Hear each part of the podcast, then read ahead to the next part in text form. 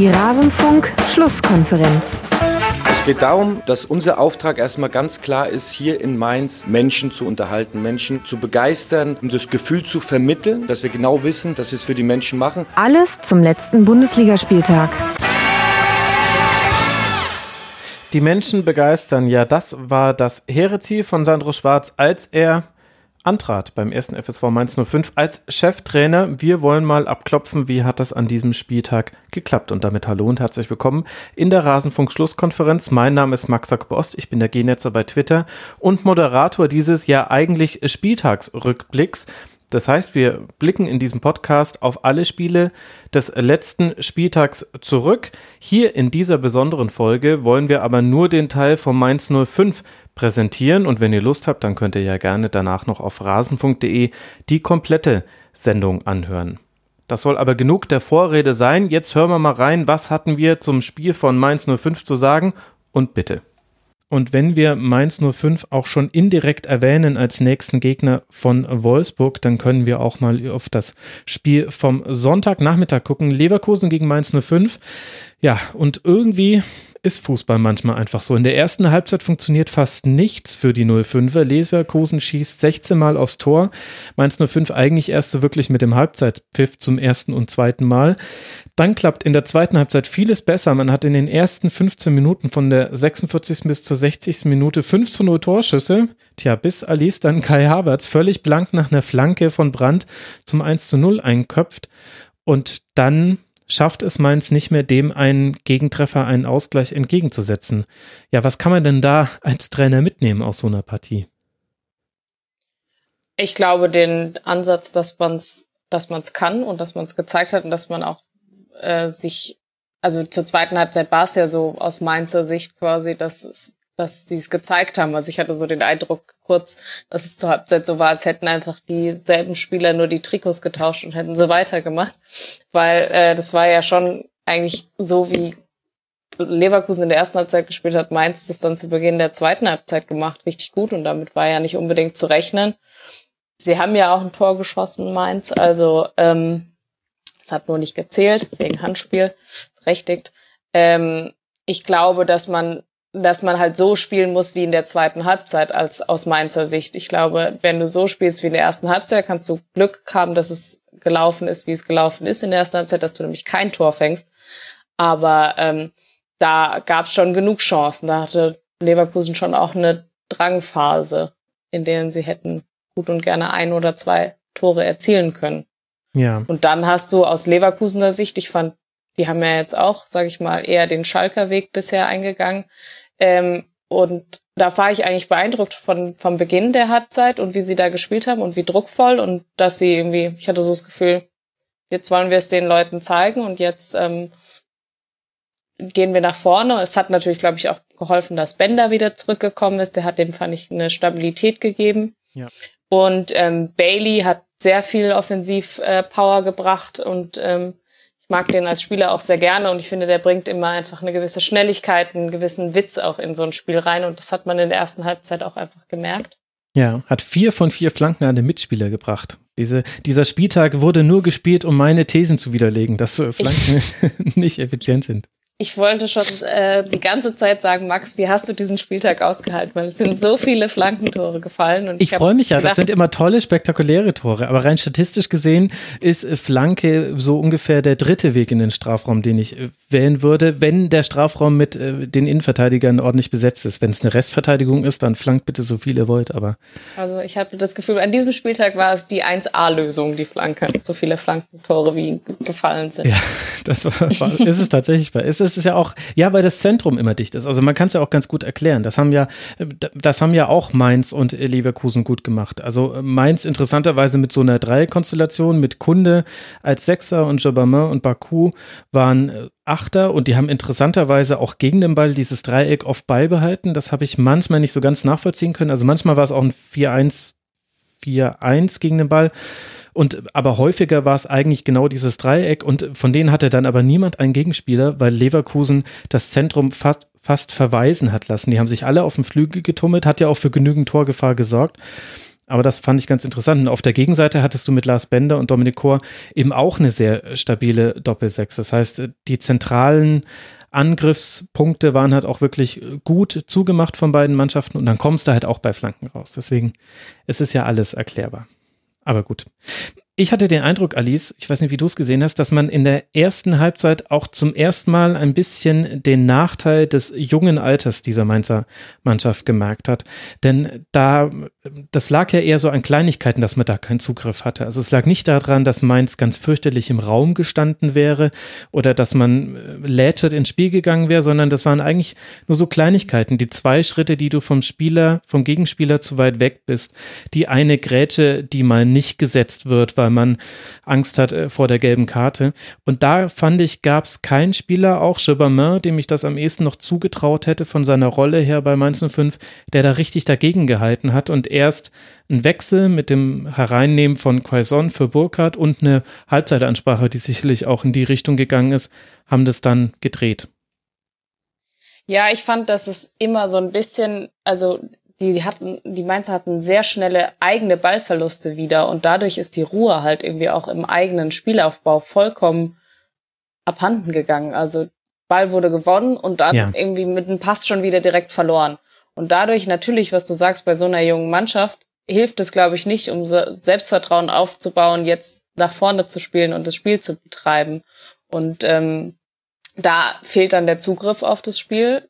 Und dann konnte Leverkusen sich halt freier entfalten und dann ist man immer nur hinterhergelaufen und hat dann eben auch vielleicht mal nicht die Grätsche angesetzt, um mal ein bisschen sich zu sammeln oder sowas.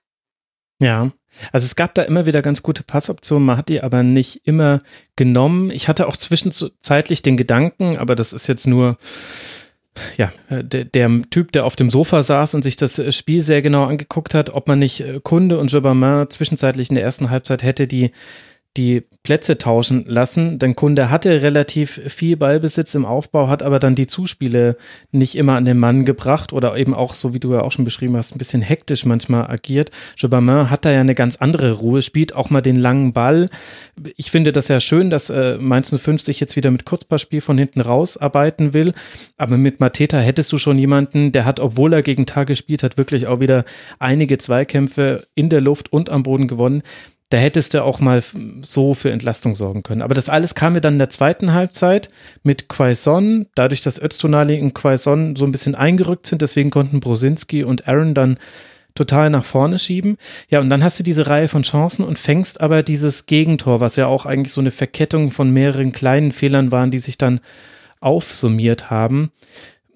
Findest du das bedenklich, die Art und Weise, wie man dann dieses Spiel hergeschenkt hat? Oder ist das vielleicht auch einfach eine Sache, die man bei der Vorgeschichte von Mainz 05 und bei der Jugendlichkeit der meisten Akteure da auf dem Feld einfach hinnehmen muss und sagen muss, ja, solche Spiele wird es halt einfach geben diese Saison.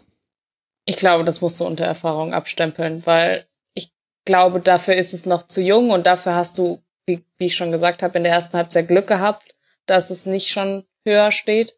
Dementsprechend hast du das ja bis dahin ganz gut gemacht und dann passiert sowas. Und das muss man lernen und ich sehe es schon auch noch ein bisschen kritisch, wenn du dir die Spieler anguckst und deren Alter, dass da einfach so auf die lange Frist von dieser Saison gesehen, wie das sozusagen funktionieren soll, weil da fehlt halt so ein bisschen der erfahrene Ruhepol noch. Ja, Prosinski und Bell, aber das ist ja trotzdem noch eine vorne offensiv ja. ist da ja noch, sag ich mal, es ist sehr wild einfach noch.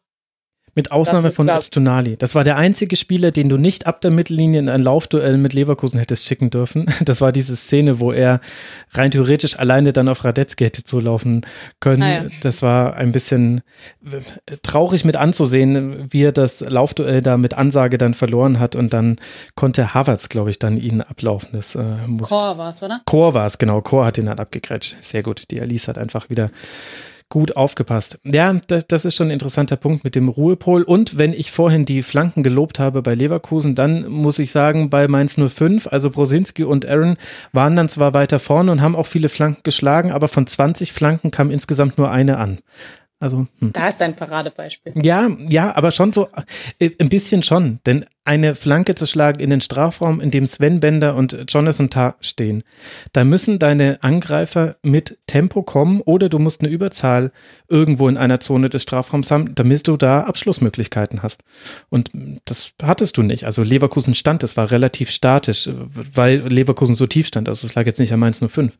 Aber da ist es halt dann schwierig. Da muss deine Flanke eine außerordentliche Präzision haben, dass sie deinen eigenen Mann findet.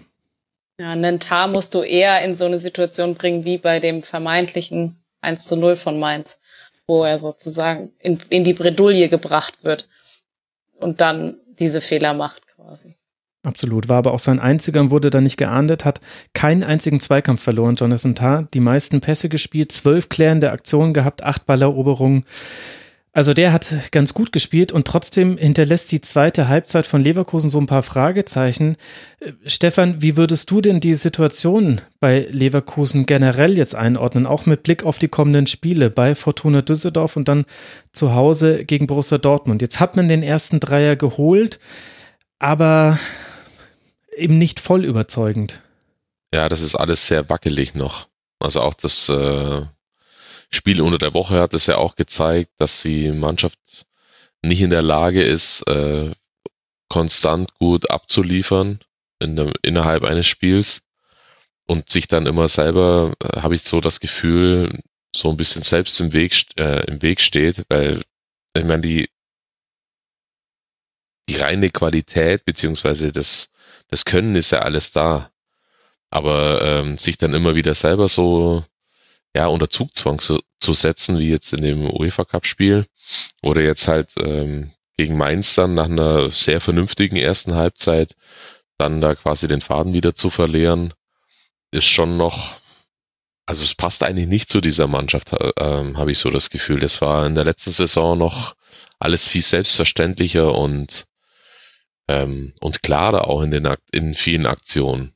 Manchmal denke ich mir dann, wieso denn jetzt dieser Pass oder wieso denn jetzt diese Entscheidung des Spielers? Äh, ja. Da gibt's doch fünf bessere äh, Sachen, die er, oder fünf bessere, bessere Optionen, die er da hätte wählen können. Und dann äh, verrennen sie sich wieder in irgendwas und irgendwie, also es ist von, von ganz weit außen oder von, von ja, ganz weit weg. Es ist schwer äh, einzuschätzen und schwer zu erklären, aber das Gefühl habe ich momentan schon so, dass sie so auf der Suche so ein bisschen nach ja, nach sich selbst sind. Ich meine, irgendwie ja auch erklärbar, wenn man so in die Saison reinstartet. Und das war ja am Anfang auch eher unglücklich mit der Niederlage in Gladbach, wo man gerade eine gute erste Halbzeit gespielt hat. Also mit ein bisschen mehr Spielglück würden wir anders über Leverkusen sprechen. Aber man hatte schon den Eindruck, Alice, auch in dem Spiel jetzt gegen Mainz, dass die Offensivlast, also quasi die Aufgabe, Chancen zu kreieren, die schultern halt echt nur einige Spieler. Also wo früher zum Beispiel ein Wendell oder ein Mitchell Weiser, früher Benjamin Hendricks, schon wesentlich mit dazu beigetragen haben, Chancen zu kreieren, haben die das in dem Spiel fast gar nicht hinbekommen. Also Wendell hat keine einzige Chance kreiert, Mitchell Weiser hat immerhin zwei Torabschlüsse kreiert. Aber es hängt alles an Spielern wie Harvards, Brandt und ein Bailey, der derzeit auch manchmal noch die falsche Entscheidung trifft, zumindest im Nachhinein die falsche Entscheidung, wenn es darum geht, nimmt er den Torabschluss oder spielt er nochmal den Pass zum Mitspieler? Ja, und ich finde halt das, was du gerade als letztes angesprochen hast, dass sie es halt häufig auch einfach zu kompliziert machen. Also dann gibt's halt eher noch den Pass oder es wird nochmal gedreht und dann nochmal zurück und dann wieder nach vorne. Und dann hast du mit Alario vorne jemanden, der auch noch nicht so richtig, ähm, der viel sich nach hinten miterarbeiten muss, eben weil so die anderen drei nur mhm. die Chancen erarbeiten und dann wird's halt ein bisschen, bisschen dünner. Obwohl ich fand, eben in der ersten Halbzeit haben sie es schon gut gemacht. Da fand ich, waren auch Wendell und Weiser noch ein bisschen mehr involvierter. Und dann in der zweiten Halbzeit hat man uns halt gesehen, wie es nicht laufen soll. Ja, vielleicht hat man da auch tatsächlich dann schon die Mehrfachbelastung ein bisschen gemerkt, weil da im Grunde hat Leverkusen einfach nur gehofft, dass irgendwann der Schlusspfiff kommt und der kam ja dann auch und so hat man jetzt den ersten Dreier und darf jetzt dann die weite Reise nach Düsseldorf antreten. Hoffentlich werden sie die Reisestrapazen äh, gut verdauen können, dann fürs darauf folgende Heimspiel zu Hause gegen Borussia Dortmund. Mainz 05 empfängt jetzt dann den VfL aus Wolfsburg und darf dann auf Schalke ran gegen Königsblau.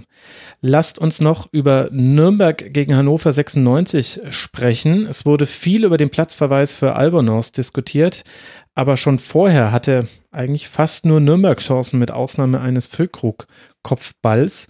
Es dauerte dann gegen zehn Hannoveraner, aber bis zur 76. Minute, bis dann der gerade eingewechselte Törles Knöll einen Pfostenkopfball so scharf nach innen ein kleiner Cut und so endet sie unsere Besprechung des Mainz 05 Spiels vom vergangenen Spieltag. Ihr findet die komplette Spieltagsrückschau auf rasen.de. Ihr findet dort auch viele andere Folgen zu zeitlosen Themen wie Doping im Fußball, aber auch den Blick auf internationale Top-Ligen. Ich bin der Genetzer bei Twitter. Freue mich wieder von euch zu hören. Hört mal beim Rasenfunk rein und ansonsten hören wir uns hier wieder nach dem nächsten Spieltag und dem nächsten Spiel der 05er. Bis dahin macht's gut. Ciao.